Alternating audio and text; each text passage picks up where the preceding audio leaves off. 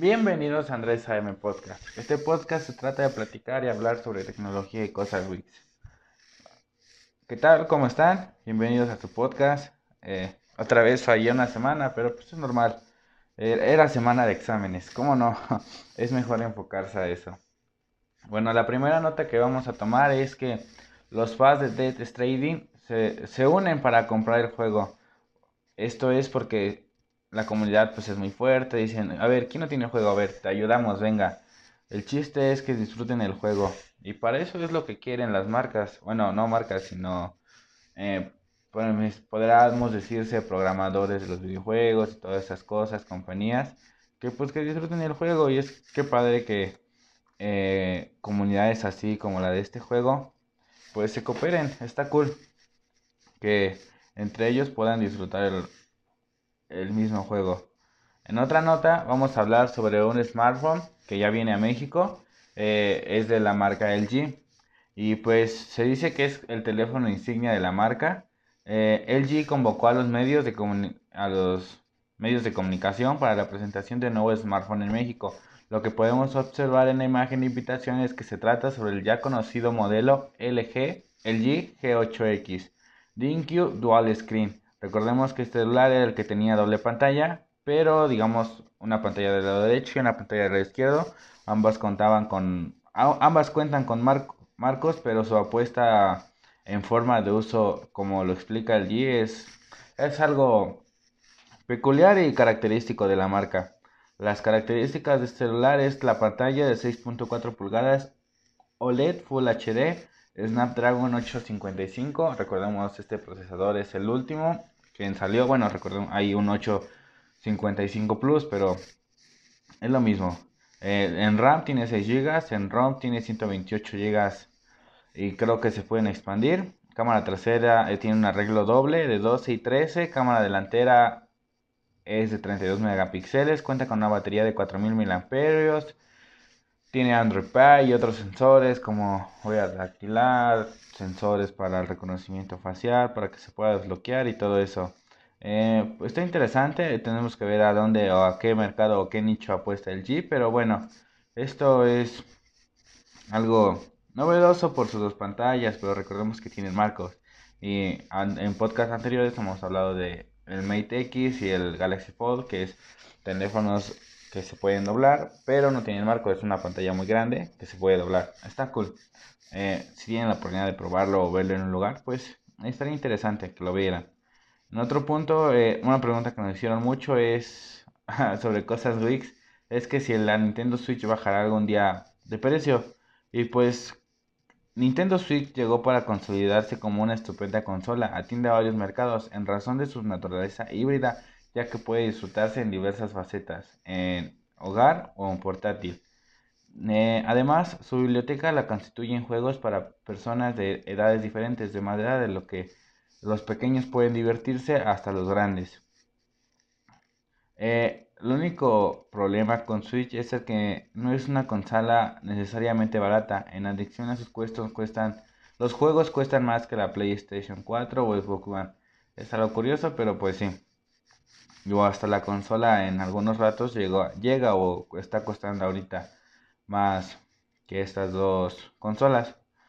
Eh, recordemos que la Switch Lite, eh, bueno, dependiendo del precio de lanzamiento en su país, pues obviamente sí va a convenir. En Estados Unidos sí conviene comprarla si nada más quieres un portátil para jugar videojuegos. Pero realmente aquí en México, si le inviertes mil pesos más o mil quinientos, realmente te puedes llevar a Nintendo Switch. La Lite, no sé, como que realmente el precio es la que no le está haciendo como un top de ventas. Pero solamente es el precio, es como, hey, ¿por qué? Si me estás dando unas especificaciones no tan buenas, entonces como de, ok, dale un poco más barato. Pero no, así no lo quiso Nintendo. Bueno, digamos, no es cosa de Nintendo, sino es cosas de aranceles, importación, exportación, lo que tiene que pagar de impuestos la empresa. Entonces, pues la empresa nunca va a pagar impuestos, nosotros somos los que los pagamos al comprar los productos. Pero bueno, ya que en otra caso noticia es sobre redes sociales, ya que puedes editar tu perfil de Google Maps como si fuera una red social. Pues esto se puede esperar o ya se veía venir pues realmente Google Maps es el que te guía o te lleva a lugares de interés propio. Entonces, como, hey, entonces voy aquí, puedo dejar mi opinión y así. Entonces, no como tal una red social, sino eh, que puedas compartir la experiencia o opinión. Esto ya le van dando forma poco a poco. Y esto es muy padre, ya que se puede crear una comunidad muy... Eh, que sea la comunidad sana, eso sí es lo importante. En otras noticias, es una capa de personalización de nuestro smartphone, que es, Xiaomi, la marca, y su capa de personalización es MIUI 11. Sí, creo que sí lo pronuncié bien. Desde su inicio, la ROM de Xiaomi, conocida como MIUI, ha estado muy inspirada en iOS. De ahí, desde hace años, la empresa haya apostado por no tener un box o un cajón de aplicaciones, apostando completamente por las carpetas organizadas por las apps y secciones. Bueno, es, es que se va a ir muy degradante, es como una copia del sistema operativo de iOS, Apple. Entonces, como de, ok, es. No es lo mismo, es lo mismo, pero más barato. Así hay que dejarlo. Xiaomi no es la, no es la única capa china que empezó a, utilizar esto que es Inbox de aplicaciones, pero con el paso del tiempo, poco a poco, otros fabricantes fueron uniendo al agregado que esto hace Xiaomi, que es quitar la caja y obviamente usar las carpetas. Eh, MIUI estrenará box de aplicaciones, es algo interesante, ya que anteriormente pues apostaban a eso, a que no, pero pues yo creo que vieron ahí algo en el diseño que pues se puede aprovechar o optimizar más el celular. El, el, último año la empresa ya había dado algunos indicios de que este día llegaría, pues ya hay una versión beta de MIUI, lo había incluido, al final fue eliminado. Eh, bueno, sí, anteriormente en sus betas lo habían agregado, pero pues realmente nunca salió. La empresa ya ha confirmado que la próxima actualización de MIUI 11 incluirá el box de aplicaciones. Es algo así, bueno, es ya es por gusto, recordemos que la capa de pronunciación tú la puedes poner a tu gusto, moverle y como tú quieras. Pero pues, ya es cada quien de uno si le agrada con box o sin box. A mí pues no, me desagrada, sino como de, ok, las dos cosas, mm, está bien, me da igual. no es por una cosa que pueda ser un drama. Y pues ya empezó, esta es la temporada, bueno, ya es el fin de año, entonces empieza la votación para elegir las mejores aplicaciones del año en Android. Y pronto ya serán los Google Play Rewards o Awards 2019. A ver, ¿qué aplicaciones se ganan un premio?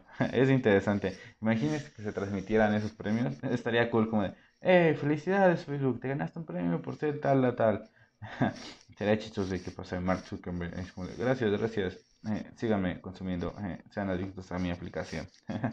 bueno, en, otra en otras noticias de smartphone se revelan las grandes sorpresas que tendrá el Galaxy S11 sobre su pantalla. Esto es un tema sobre su pantalla. Aunque no parezca, todavía falta algo de tiempo para que la presentación de los próximos teléfonos insignia de Samsung. La realidad es que aparentamos que estamos solo a tres meses de suceso, ya que esto se presenta cada vez a inicios de año.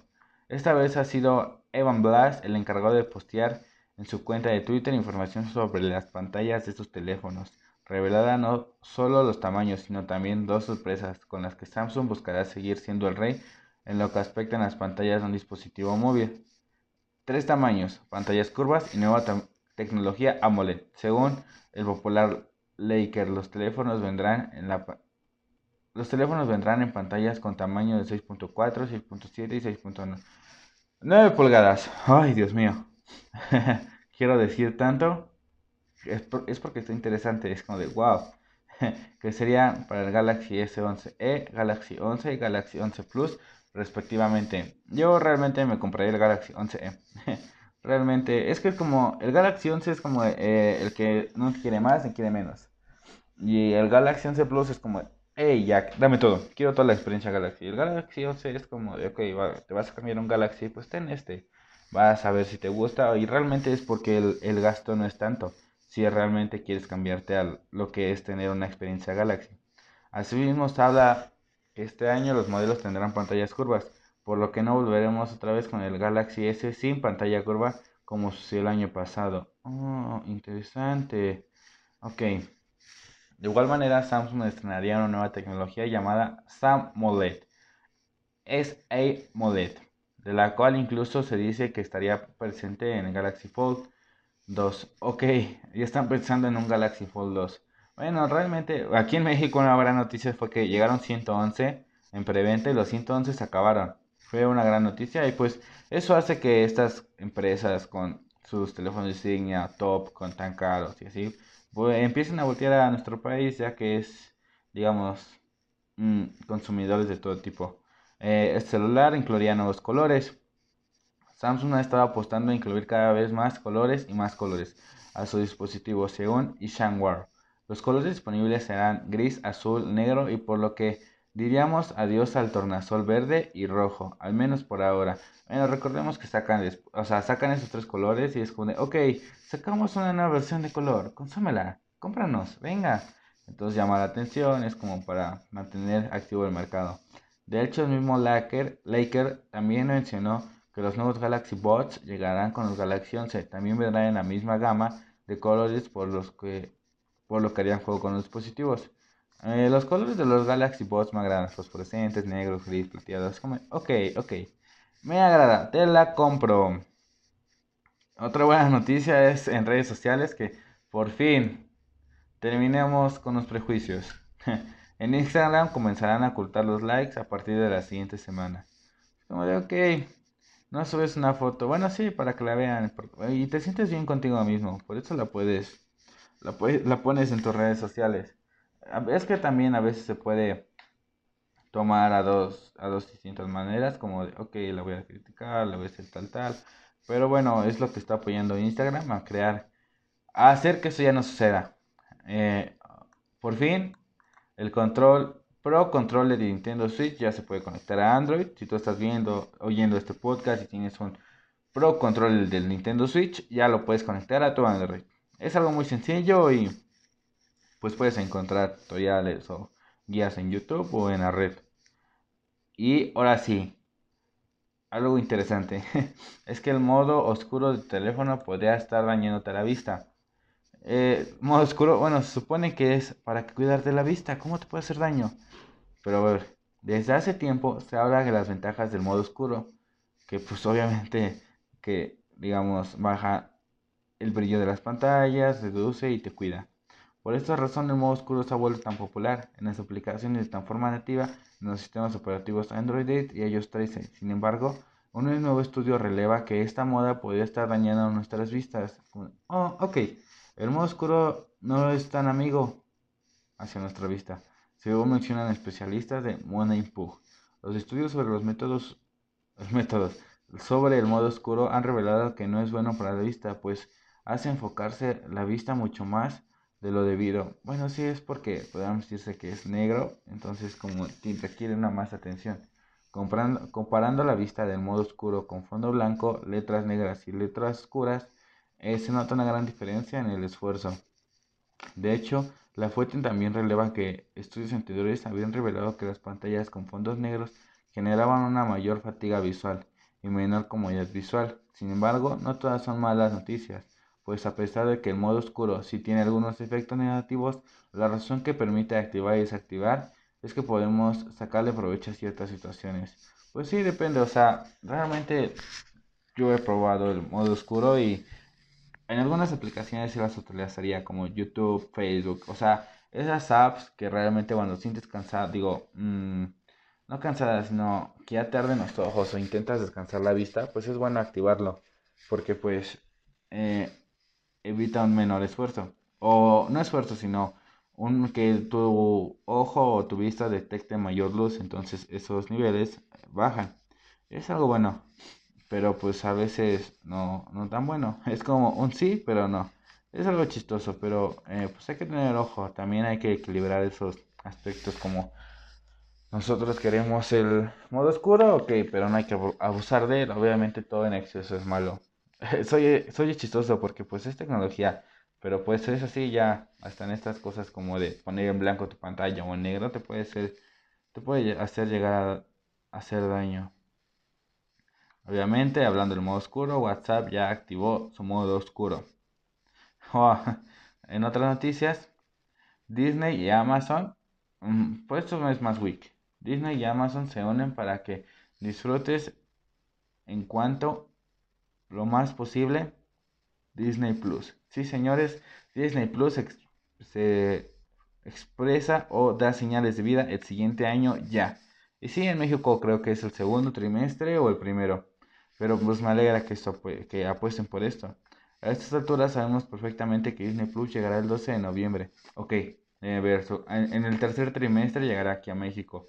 Y que el día 1 de su estreno contará con un catálogo amplio de materiales propios, entre los que están incluidos todas estas series y películas y productos nuevos de Tom Malondrine. Ok, se ve que está Star Wars, Marvel, National Geographic, Pixar, Disney. Ok, sí va a ser un catálogo muy atractivo.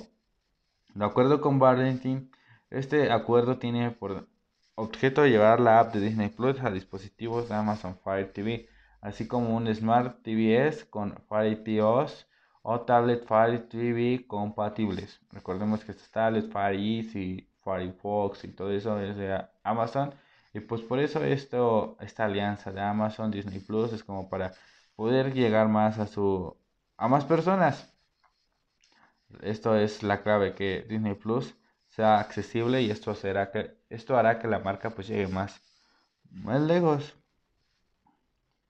Eh, recordemos, fíjense, fíjense en su tienda de aplicaciones de Android porque hay descuentos en aplicaciones, aplicaciones, juegos gratis que pues te van a ayudar. Es algo bueno. Un descuentito acá, pues se puede aprovechar. En otras noticias de smartphone, el iPhone 11 Pro tiene una gran cámara. Sí, es sorprendente su resolución. Me encanta la cámara. pero no supera a Huawei y Xiaomi. Sí, como lo escucharon bien, no supera a las cámaras de Huawei ni a las cámaras de Xiaomi. Es como de, ok, ok. Y bueno, hoy en día las cámaras son protagonistas en un teléfono. Y parece que un punto muy importante en esta batalla por ser la mejor está la fotografía. Y de ahí muchas marcas están totalmente centradas en esto. La experiencia a través de la fotografía computacional y la inteligencia artificial. Por esa razón, hemos visto cómo los fabricantes asiáticos han mejorado notablemente en este apartado, y día a día hoy son los líderes de la fotografía móvil. Son los chinos, y todos retosando después de los últimos análisis fotográficos sobre el iPhone 11 Pro, y que realmente este celular no alcanza el Mate 30 ni el Xiaomi Mi Note 10. Eh, me agrada. Lo compro. Bueno, si tuviera dinero, pero compraría el Huawei Mate 30. Y recordemos que, pues sí, es un mito eso de que no se puede instalar la librería de Google. En prueba, el iPhone 11 Pro ha conseguido una puntuación total de 117 y justamente son 4 puntos por debajo del Huawei Mate 30 y el Xiaomi Note 10. Porque el teléfono de Apple empata con el Galaxy Note 10 Plus y supera por un punto al Galaxy S10. Aquí tengo un top, a ver, es 1, 2, 3, 4, 5, 6, 7, a ver, 2, 4, 6, 8, tengo un top 9. Se lo voy a mencionar. En primer lugar, en cuestión fotográfica, que vas a poder tener la mejor experiencia con el Huawei Mate 30 Pro. Después del Huawei Mate 30 Pro sigue el Xiaomi Note 10. Después de este sigue el iPhone 11 Pro Max. Después del iPhone 11 Pro Max sigue el Samsung Galaxy Note 10 5G. No, bueno, no sé si afecta lo que es Note 10 Plus 5G o, o si solamente también se da el mismo resultado en el Note 10 Plus. Ah, no, ya vi bien. Primero está el Galaxy Note 10 Plus 5G y después está el Galaxy Note 10 Plus. Es cuestión... Esto, esto se ve a su cuestión de audio en la forma de video. el siguiente es el Huawei P30 Pro. Eh, abajo del Huawei P33, digo el Huawei P30 Pro, es el Samsung Galaxy S10 5G. No es Plus, recordemos que el que está arriba es Plus. Eh, después de este sigue el OnePlus 7 Pro y en último lugar es el Honor One Pro. Es sorprendente como el Honor se, se llega a colar en estos tops, ya que es un teléfono de gama media alta y son, dan unas buenas especificaciones por un buen precio. Me agrada que estas marcas empiecen a apostar por esos aspectos. Eh, es como de, ok, dame dos. Bueno, no dos, dame cinco, dame todos los que tengas. Es divertido cómo, cómo se puede llegar a apreciar la tecnología en relación calidad-precio. de, ok, me espero, me espero, y justo sale elegido como el Honor 20. Es algo chistoso. Y todos ellos weeks sobre los videojuegos inicia el registro para un nuevo torneo de Smash Bros. Ultimate en México. Recordemos que los ganadores obviamente se van a ir al mundial y todo eso. Es, es interesante. Si tú eres un crack en esto, pues inscríbete. Prueba nuevas cosas. Lánzate y rompe ese miedo. Dices, no, tengo miedo. ¿Qué tal si no? Pues, ¿qué tal si sí? Atrévete, venga. Tú puedes, venga. Yo te apoyo. en otras noticias, Google Stadia ya está disponible para Android y algunos usuarios ya pueden descargar la app. Google Stadia, por fin, la librería de videojuegos de Google. Este año Google decidió incursionar en los videojuegos y no solo para competir con las compañías grandes como Sony o Microsoft, sino también busca revolucionar la forma en que los usuarios disfruten de un título. Estamos hablando, por supuesto, de Stadia, un servicio de suscripción para videojuegos en la nube operado por Google. Haciendo uso de los centros de datos, Stadia tiene la capacidad de transmitir videojuegos en una resolución de 4K a 60 fotogramas por segundo. Con un soporte HDR para los usuarios que puedan... ¡Ah! ¡Ah, su mecha! Ah, disculpen si esto les asustó. De acuerdo con Google, continuamos con la noticia. De acuerdo con Google, solo faltan unos cuantos días para el lanzamiento de Stadia. Es decir, que los Stadia Founders podrían acceder al catálogo del juego que la plataforma ofrece desde un principio, ya que sea a través de un smartphone Pixel o desde un Chromecast para la televisión. Para los usuarios que vayan, para los usuarios que se vayan preparando, Google publicó la app Stadia en la Play Store y así se puede descargar aunque no esté en todos los países. Es decir, el servicio de videojuegos solo está disponible en regiones donde Google dio a conocerse, dio, Google dio a conocer desde un principio que es Australia, Reino Unido, España, Estados Unidos. Son como nueve países selectos. Es como de, ok, ábrelo. O sea, si vas a recibir, digamos, pues una mm, recompensa monetaria, pues compártelo a todo el mundo. Es como de no, no trates de limitar tu, lo que podría ser un gran boom en este ámbito que es lo disfrutar títulos online y ya no tener eh, a fuerzas una consola. Esto es como de ok, atrévete. Para los usuarios que ya están o que ya pueden descargar Google Stadia, la plataforma anuncia la llegada de Disney T2. Ah, un gran título, pero realmente en las tiendas valen como 500 pesos. Ok, pero que lo puedes disfrutar en tu celular. Ok, te la compro. Al comenzar a utilizar la app, Google pide que confirmen desde, sus cuentas para poderlas asociar con el servicio. Y los que adquirieran un paquete de Stadia Founder tendrán que introducir el código de invitación. Sin embargo, la aplicación podría ser de poca utilidad por el momento, así que los usuarios ya que cuentan con ella tendrán que esperar hasta el lanzamiento oficial que se llevará a cabo el 19 de noviembre. Ah, falta poco. Esperemos que en México no tarde mucho la llegada de Google Stadia, pero mientras puedes echar un vistazo a las nubes o la red donde o, videos en YouTube donde exponen sobre esto. Y pues ok. Te la compro, pero pues ojalá llegue a México. Estaría muy padre esa apuesta. Y pues ya, eh, ya por fin lo hizo WhatsApp. No sé cómo lo hará, pero ya lo hizo. WhatsApp podrá... Ahora en WhatsApp podrás comprar productos de manera fácil, rápida. Es algo interesante. WhatsApp Busly es una aplicación diferente a la versión de WhatsApp que usamos casi todas las personas, pues su nombre lo indica, es una aplicación que está diseñada para negocios, pues la idea de Zuckerberg fue crear una plataforma en la que los usuarios pudieran comprar y recibir atención de sus empresas favoritas directamente desde WhatsApp. El problema es que era, a pesar de que ya hay diferentes cuentas, la experiencia de compra no era muy cómoda ni satisfactoria, pues primero tenías que preguntar por algún producto en particular o ir a un enlace de un catálogo en un sitio web y pues esto hacía muy tedioso los procesos. Pero pues está muy interesante cómo Zuckerberg hace esta apuesta. Es como de, ok, voy a abrir mi WhatsApp y voy a comprar un juguete. Es como, oh, ok. Ok. Pero pues está chistoso, imagínate, estás en la sala así como, ah, ¿qué quieren? Ah, eh, una pizza, ok, abro WhatsApp, voy a comprar una pizza y te la traen. Eso ya estaría. Y por mensaje, o sea, ya nada de contactarte. bueno, recordemos esta pizzería Domino's, igual ya tiene su app y todo. Pero pues estaría padre ya, no fuerzas descargar la o sea, consume espacio en el celular. Bueno, no mucho, pero realmente si lo la pedimos desde WhatsApp, es ok, interesante. En otras noticias, en México, eh, para ser más específicos, Ciudad de México, ya llega Didi Food, otra, otra apuesta de entrega de, alimentos a domicilio. Ok, eh, ahorita se la aprovechan, hay unos descuentos buenísimos.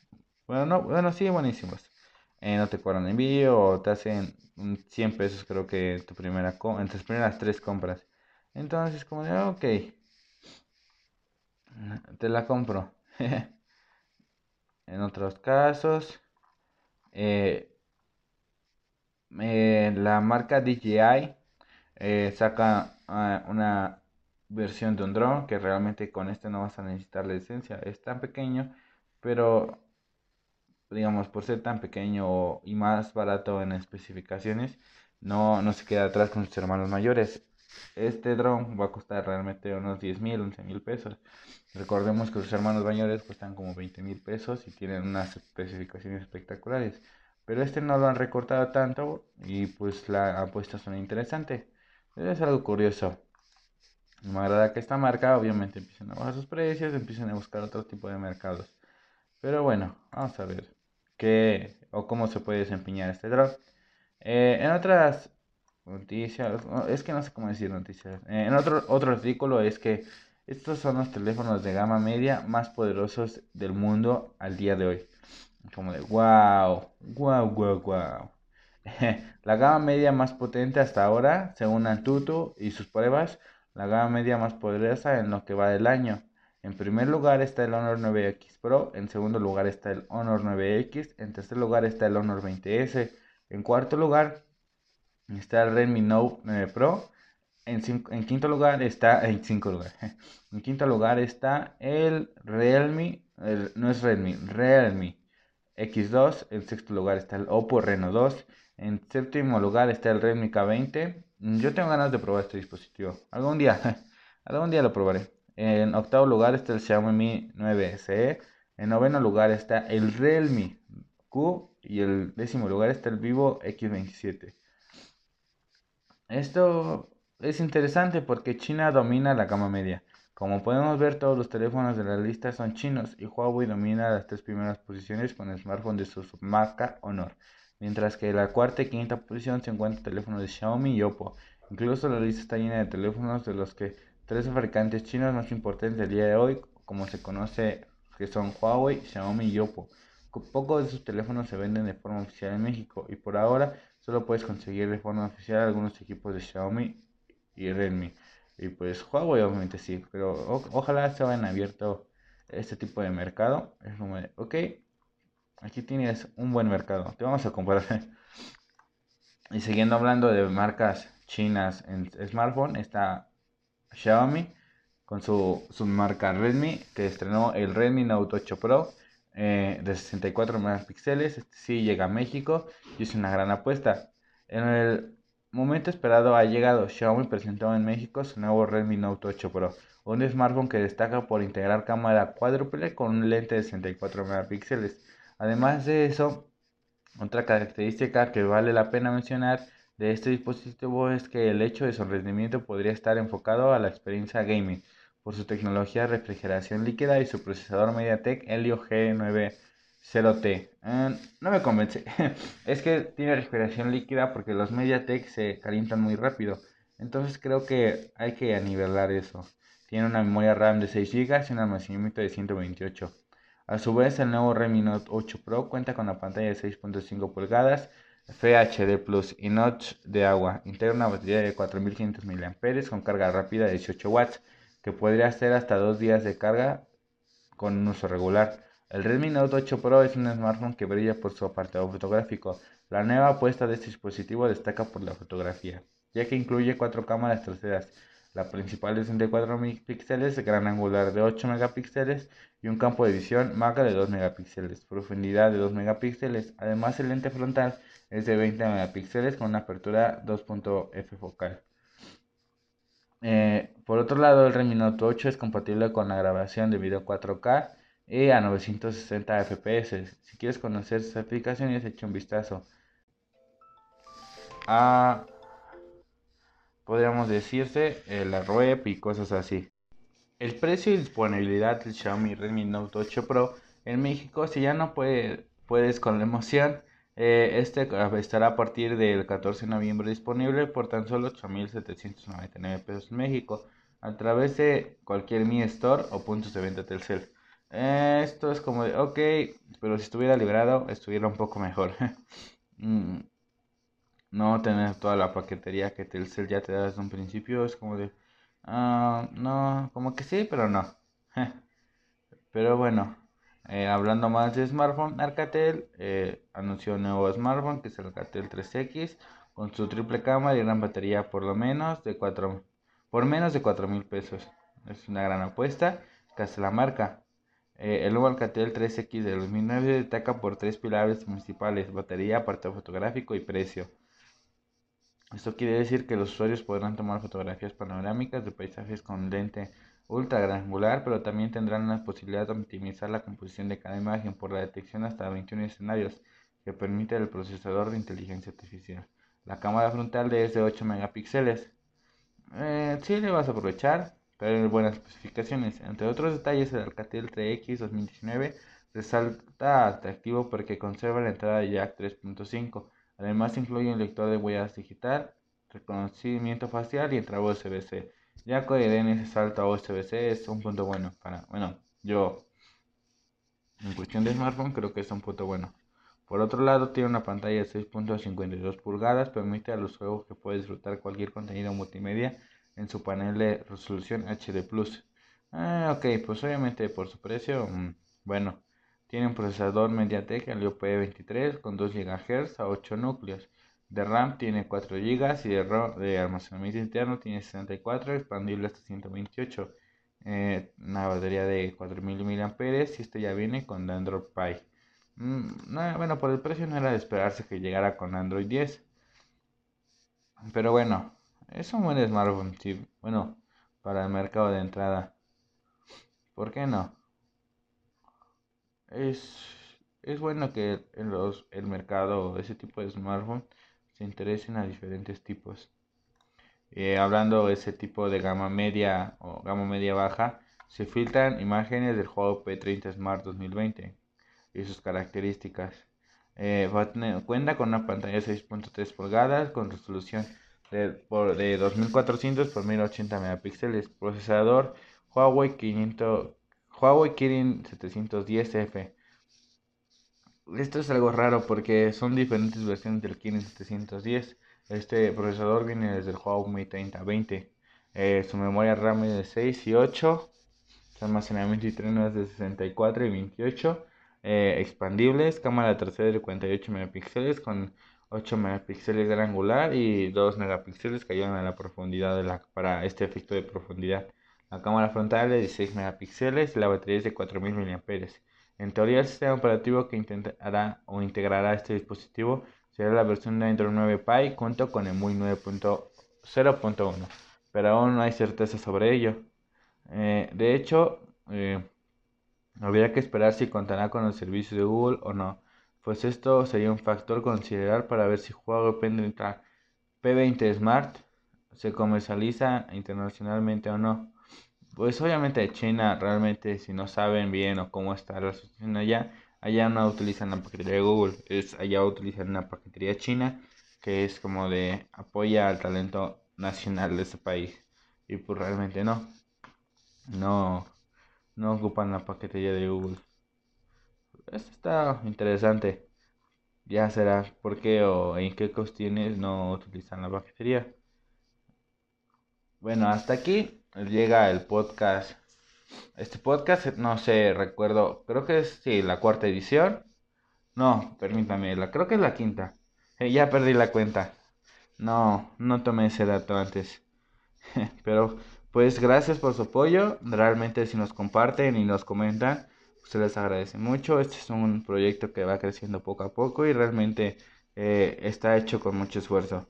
Gracias. Recuerden compartirnos, suscribirnos en las diferentes plataformas en las cuales son amigables. Pues pueden compartirnos, dejarnos mensajes, coméntenos sobre qué tema queremos que hablar o corríjame si tuve mal un dato. Eso es todo por este podcast y muchas gracias.